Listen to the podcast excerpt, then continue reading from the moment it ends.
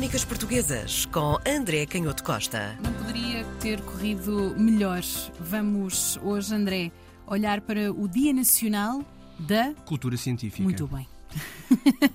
E é um Dia Nacional da Cultura Científica que foi instituído em 1996 pelo Ministro da Ciência e Tecnologia, o José Mariano Gago. Porquê? Porque foi no dia 24 de novembro que nasceu o Rómulo de Carvalho, um nome Pois que se bem. calhar não dirá logo à partida muita coisa a muita gente, mas se eu disser António Gedeão, dirá já mais coisas a mais pessoas, Sim. até porque quanto mais não seja o António Gedeão, para os que não conhecem outras dimensões da obra do António Gedeão, conhecerão com certeza a famosa canção A Pedra Filosofal, Uhum. que popularizou um belíssimo poema deste poeta, António Gedeão, também Rómulo de Carvalho, o seu nome civil e de professor, e que começou a publicar tardiamente, já praticamente aos 50 anos, porque não se levava demasiado a sério, como ele próprio explicou, perante muitos jornalistas perplexos que ao longo do tempo e sempre que, a pretexto de uma homenagem, lhe era perguntado porquê ter começado a publicar tão tarde, sabendo que a obra do António Gedeão é das obras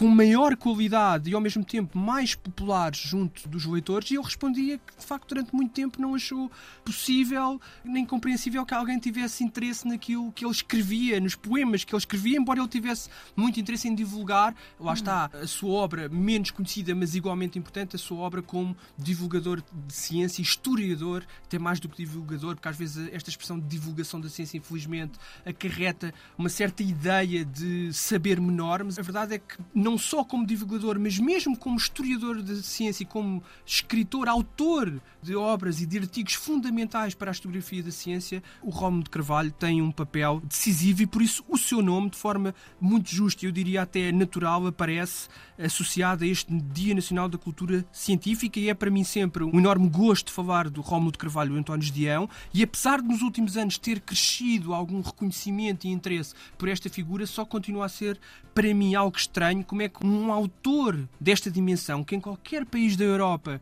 civilizada e desenvolvida teria uma dimensão incomensurável, já existiria com certeza uma grande biblioteca em qualquer lugar do país, uma grande biblioteca associada ao seu nome, com certeza edições dignas de toda a sua obra e em Portugal, enfim, apesar dos esforços e deste Dia Nacional da Cultura Científica, continuo a achar, apesar de tudo, que fazemos pouco para a divulgação quer da obra poética, quer da obra como historiador da ciência. E parece que eu estou a exagerar, mas ainda há pouco tempo, por outras razões, dei com um pequenino artigo, uma pequena menção precisamente ao António Gedeão numa revista do MIT, uma revista chamada Leonardo, que é sobre o uso da ciência contemporânea das artes e da música. Estamos a falar de uma das melhores universidades do mundo em ciência e tecnologia, uma das mais prestigiadas editoras universitárias em todo o mundo, com alguns dos cientistas mais famosos, com mais prémios científicos associados à investigação em ciência e em tecnologia. E nesta revista aparece um pequenino apontamento em 2012, precisamente sobre a obra absolutamente singular e a importância enorme que o António Gedeão tem e que o Rómulo de Carvalho tem, até como teorizador da divulgação científica, da capacidade de escrever ciência e a autora, muito sucintamente a partir de um poema, destacava estas características, a preferência pela simplicidade, que é uma qualidade cada vez mais essencial à medida que vai também crescendo o nosso conhecimento científico e, por outro lado, o número de publicações científicas, de livros, de obras publicadas. Portanto, é cada vez mais importante esta preferência pela simplicidade, a ausência de pretensão, que é uma característica que nós diríamos, se calhar, moral ou de caráter, mas que eu acho que é das características que a mim pessoalmente me interessa muito e que eu acho também que para um autor é das características mais importantes e mais difíceis de atingir, que é uma verdadeira ausência de pretensão, uma verdadeira humildade. E depois, por outro lado, o fascínio, até na sua obra, quer na poesia, quer como historiador da ciência, na historiografia da ciência, e na capacidade ou no desafio como pedagogo em construir exemplos e explicações sobre conceitos científicos que às vezes são muito complexos, este fascínio pela vida diária, pela vida cotidiana, por exemplos que estão ao alcance da mão ou que fazem parte da experiência na vida de todos os dias, lembro-me logo de uma expressão muito interessante de outro escritor, que eu gosto muito, James Joyce, que dizia que eu tenho mentalidade de feirante. E eu acho que é muito interessante como esta ideia da mentalidade de feirante corporiza muito bem esta ideia de que há um certo fascínio pela vida diária, por aquela necessidade que tenho de ir à feira e de comprar um par de meias, porque preciso de meias, embora as meias possam não ser a primeira matéria científica ou poética que nos surge na imaginação quando queremos falar das elevadas esferas onde se movem os objetos artísticos, mas a verdade é que nós precisamos de meias, sobretudo quando está frio. E, portanto, este, este artigo eu achei fascinante, como de facto é, é a descoberta do mundo e fica claramente esta ideia de que o Rómulo de Carvalho tem uma dimensão, como infelizmente acontece com algumas das nossas figuras, que é, é muito pois. maior do que o país e esse talvez tenha sido o, o azar dele, de alguma forma. Porque quando olhamos para a obra é impressionante e como historiador, não são muitos os casos de historiadores e de ramos disciplinares, é verdade, bem sei que a história da ciência em Portugal é um, é um campo que foi muito prejudicado pelo desenvolvimento das nossas instituições, ou pelo não desenvolvimento, podemos dizer assim, das nossas instituições de ensino superior ao longo do século XX e durante o período do Estado Novo. Houve outras dimensões da investigação em história que até talvez terão crescido, enfim, nem sempre da maneira mais correta, mas alguma coisa se fez durante esse período. A história da ciência não foi uma dessas dimensões e muito do que se fez foi precisamente fora da universidade. E lá está, o Rómulo de Carvalho esteve nessa luta, a famosa biblioteca Cosmos que foi uh, divulgada, ou que foi iniciado esse movimento pelo Bento Jus Caraça, um grande, um grande intelectual, a partir de 1941, e o Rómulo de Carvalho escreveu dois pequeninos livros para essa coleção da Biblioteca Cosmos, um sobre a ciência hermética, um ramo do conhecimento também ligado à alquimia, muito importante no século XVI, no arranque do desenvolvimento científico, e também um pequenino livro sobre o embalsamento egípcio, o que dá nota da curiosidade deste homem e da erudição absolutamente impar. Eu ia dizer que não é muito normal normal. Num qualquer uh, ramo disciplinar, num campo de estudos, e para uma figura que viveu ao longo do século XX, permanecer depois de tantos anos e, sobretudo, depois da explosão da investigação nos anos 80, muito também pelo esforço da Fundação de Ciência e Tecnologia e, e, o ministro que solenizou a criação deste dia em 1996, o Dia Nacional da Cultura Científica, o José Maria Negago, que foi também muito importante nesta modernização da investigação científica em Portugal. Mas dizia eu, não é muito normal num campo de estudos, sobretudo depois desta explosão e, de, e de, da profissionalização e de muito dinheiro investido na produção da ciência, termos de facto um autor em que, para se estudar a área o pensamento científico e a cultura do século XVIII e o ensino da física e da astronomia no século XVIII, os artigos do Rómulo de Carvalho continuam a ser fundamentais e é muito difícil lembrarmos de outro nome. Eu lembro-me assim,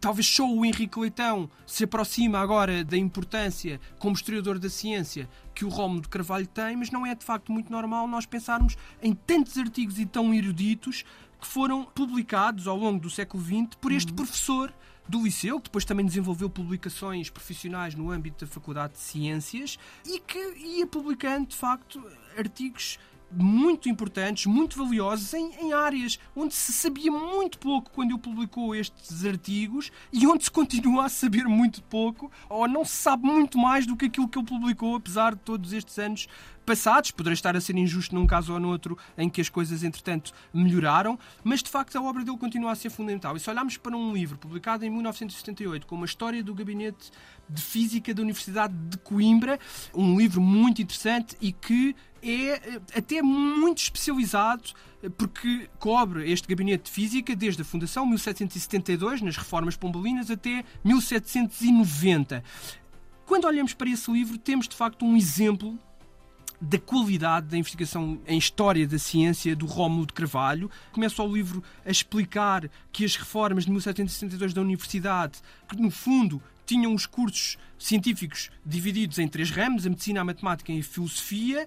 mas que depois, com aquela que era a característica do ministro Sebastião José de Carvalho Melo, que era uma profunda exaustividade na descrição daquilo que se pretendia para a reforma da universidade, mas ao mesmo tempo uma certa dimensão cáustica na crítica que fazia à antiga faculdade chamada a Faculdade das Artes, que agora, em 1762, era substituída pela Faculdade de Filosofia, com cada um dos quatro anos, associado a uma grande cadeira, filosofia racional e moral, história natural, física experimental e depois química teórica e prática. E o Rómulo de Carvalho não tem qualquer tipo de problema, depois desta abertura, em transcrever, e eu lembro-me sempre do que aprendi na universidade, em que por vezes os professores diziam com toda a razão que, por vezes, em vez de teorias que hoje, eh, infelizmente, estão muito na moda, muito conceptualizadas, com um jargão que ninguém entende nada, às vezes mais vale transcrever os próprios documentos ou publicar até os próprios documentos da época. E o Rómulo de Carvalho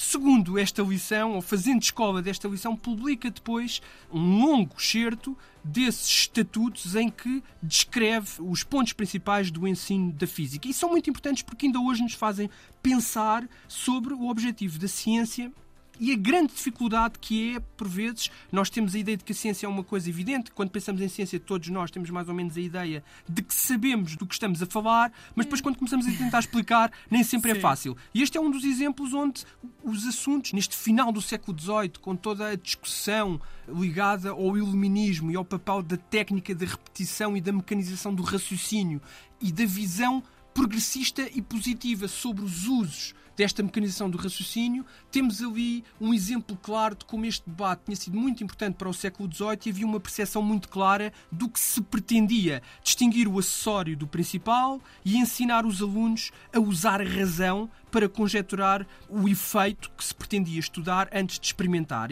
A ciência física estava naturalmente ligada a factos acumulados pela experiência, mas essa experiência era muito importante precisamente porque permitia, por um lado, a generalização e depois descobrir factos primordiais e a descoberta desses factos primordiais permitiam lançar luz sobre as explicações daquilo que era particular. E é muito interessante este jogo de oposições entre o facto primordial e a explicação do particular, porque era isto que deveria permitir aos alunos que saíam desta faculdade e que beneficiavam do trabalho do gabinete de física da Universidade de Coimbra, era precisamente moverem-se num mundo que, porque estava agora sim interessado e curioso acerca de tudo, como nós, tinha também que ter a capacidade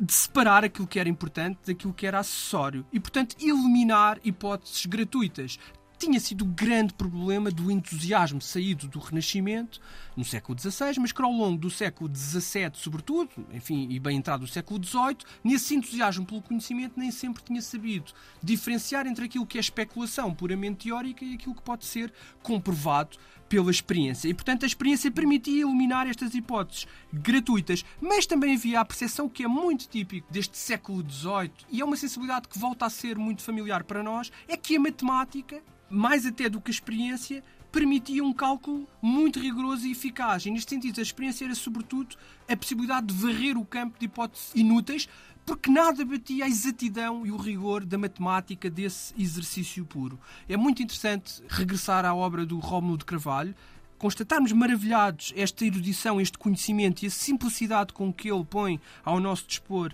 este conhecimento, e embora seja famoso, conhecido e às vezes um lugar comum, eu lembro-me sempre do final da Pedra Filosofal, porque no meio das discussões sempre recorrentes sobre o desenvolvimento económico do mundo, e lá vem o velho tema tão estafado sobre o atraso económico em Portugal e os historiadores de economia se afundam em debates sem fim sobre porque é que perdemos o comboio do desenvolvimento económico e falam do investimento estrangeiro e do capital e da produtividade e apetece-me sempre citar o poema do António Gideão que parece pueril, mas comporta uma ideia económica muito importante. É que o progresso do mundo tem a ver com o sonho, com a valorização das ideias, que é uma coisa que parece evidente, mas todos nós sabemos que é bonito dizer isto publicamente, mas na vida de todos os dias nós não valorizamos as ideias. Nós temos sempre a má ideia, lá está, que é uma ideia muito generalizada, portanto não valorizamos novas ideias, o valor que tem crítica sobre as nossas próprias ideias e, portanto, nós temos muito, de forma impensada, esta ideia geral e consensual de que o que importa são outros fatores até materiais e que herdámos dos economistas neoclássicos e que as ideias por si só, os sonhos, nos fazem perder tempo, quando na base e na origem de todo o desenvolvimento moderno, de todo o arranque da civilização industrial, está o fascínio pela experiência, por novas ideias, e é isso que faz o sonho avançar, e é essa infantilidade que nos parece às vezes tão ridícula como uma tal bola colorida entre as mãos de uma criança. Crónicas Portuguesas com André Canhoto Costa.